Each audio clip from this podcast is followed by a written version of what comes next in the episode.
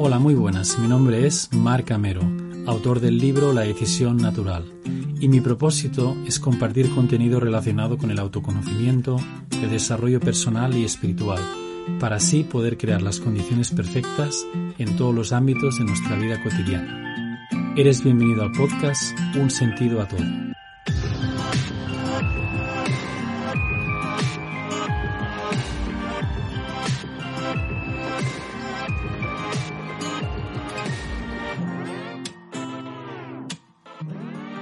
Episodio 18. Los estímulos rápidos. Hoy en día nos hemos acostumbrado a esa felicidad express que tiene que ver más con un bonito envoltorio, bien dispuesta en un gran escaparate o con una buena publicidad, que nos entre por los ojos en un poco lo que ha sobrevenido esta manera de buscar la felicidad eh, en nuestra sociedad en el mundo en el que vivimos de los estímulos rápidos. Esa felicidad rápida y corta que dura poco, y de esta manera, cada vez que lo hacemos, de muchas maneras diferentes según cada individuo, cada persona, estamos conformando un mundo donde no hay lugar para una felicidad más perenne, que dure más. De alguna manera la estamos cortando y eso no nos permite pues sentir desde adentro algo que nos transmita más paz, pero una paz, no una paz solo tranquila, sino una paz también de emociones, de viveza o de creatividad, que de alguna manera dure más, ¿no? Y es que, por ejemplo, cada vez que deslizamos el dedo sobre la pantalla del móvil, estamos en ese mismo momento, quizás de manera inconsciente, o la mayoría de veces de manera inconsciente, Estamos diciendo seguir la química de, nuestro cerebro, ¿no? La dopamina y ser esclavos de nuestros propios impulsos. De alguna manera, ese momento que llamo mi momento muchas veces, el momento personal en el que estoy con mi propio placer, en mi propio mundo, muchas veces el querer estar ahí solo o no sentir que invaden mi espacio muchas veces lo que se ha convertido ese día a día, ¿no? De muchas obligaciones o muchas inputs o mucha presión que todos soportamos y nos hace pues mm, crear nuestro propio mundo en el cual me dejen un poco en paz y no sentir miedo, malestar o dolor, aunque sea por unos momentos. Si en vez de eso lo que verdaderamente buscamos es una felicidad que nos proporcione algo más pleno, algo que no sintamos que tengamos que ir ahí todo el tiempo para consumir esos estímulos rápidos. En vez de ese momento en que quiero comerme un plato más, otra cerveza, o, ver más vídeos, o jugar otra partida más. Es un poco esperar a ver lo que pasa, ¿no? Y por probar no pasa nada, ¿no? No nos vamos a morir ni, ni se va a acabar el mundo Quizás vamos a sentir algo más ansiedad, quizás, ¿eh? puede ser, o más vacío, o terror o miedo. Eso es lo que nos pueden decir los pensamientos, o tal vez alguna vez que hemos pasado la línea en el que no teníamos ese estímulo para consumir, ¿no? Pero es solo una sensación. Y para mí me parece más estimulante tener el reto de romper con esas rutinas o abrirnos a nuevas posibilidades que esos estímulos no nos dan, porque esos estímulos es siempre lo mismo y estamos siempre atrapados en ellos, aunque sean diferentes.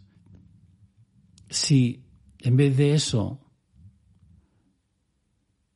damos ese primer paso para ver qué pasa simplemente por curiosidad, un paso que damos nosotros mismos, no porque alguien nos lo haya dicho, sino por ver las consecuencias que tiene eso en nuestra vida.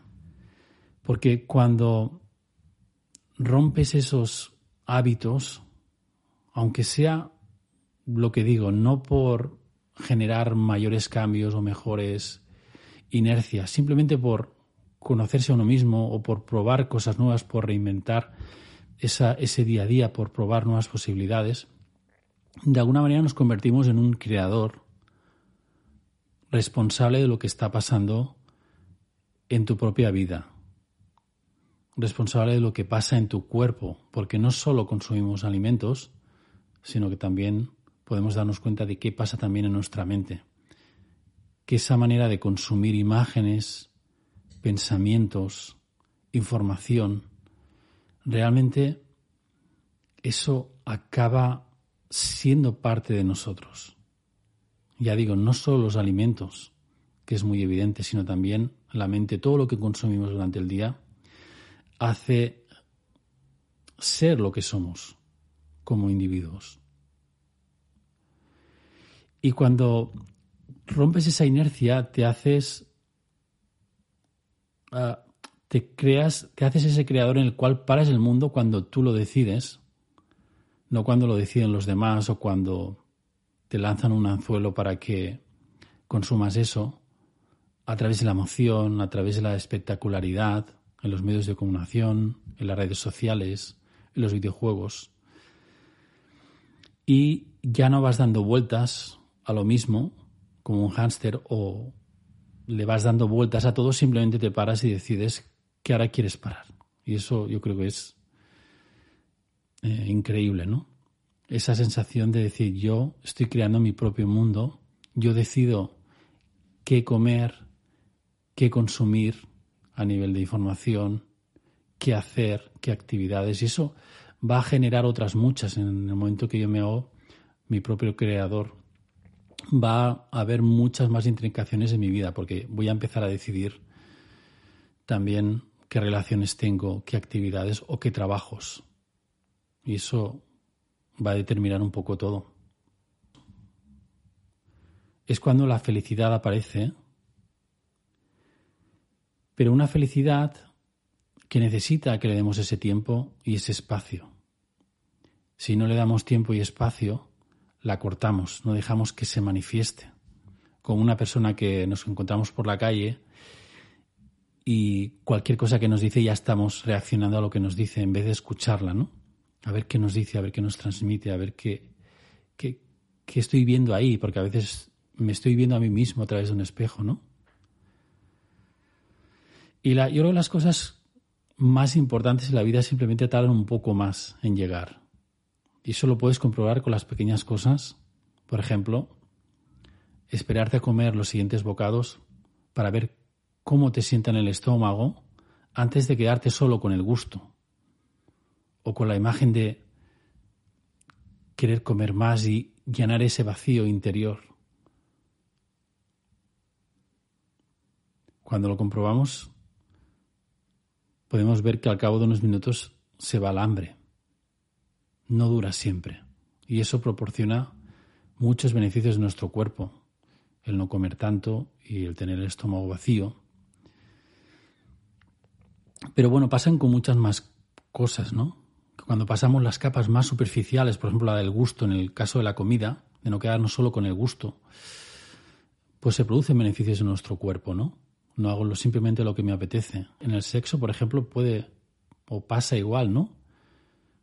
Cuando solo nos quedamos atrapados o buscamos ese placer final, echamos a perder o podemos echar a perder todo lo que significa hacer el amor, todo el significado o todo lo que conlleva o disfrutar más de ese acto, ¿no?